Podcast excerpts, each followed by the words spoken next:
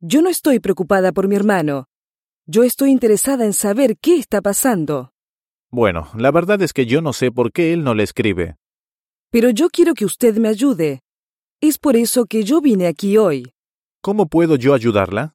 Yo no puedo contestar a todas sus preguntas. ¿Por qué no? Esto es muy importante para mí, como usted sabrá. Bueno, en mi opinión, usted hace preguntas que no son asunto suyo.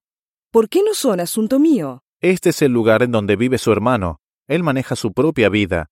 Él vive por su propia cuenta. Pero él es mi hermano. Me interesa lo que le pase a él.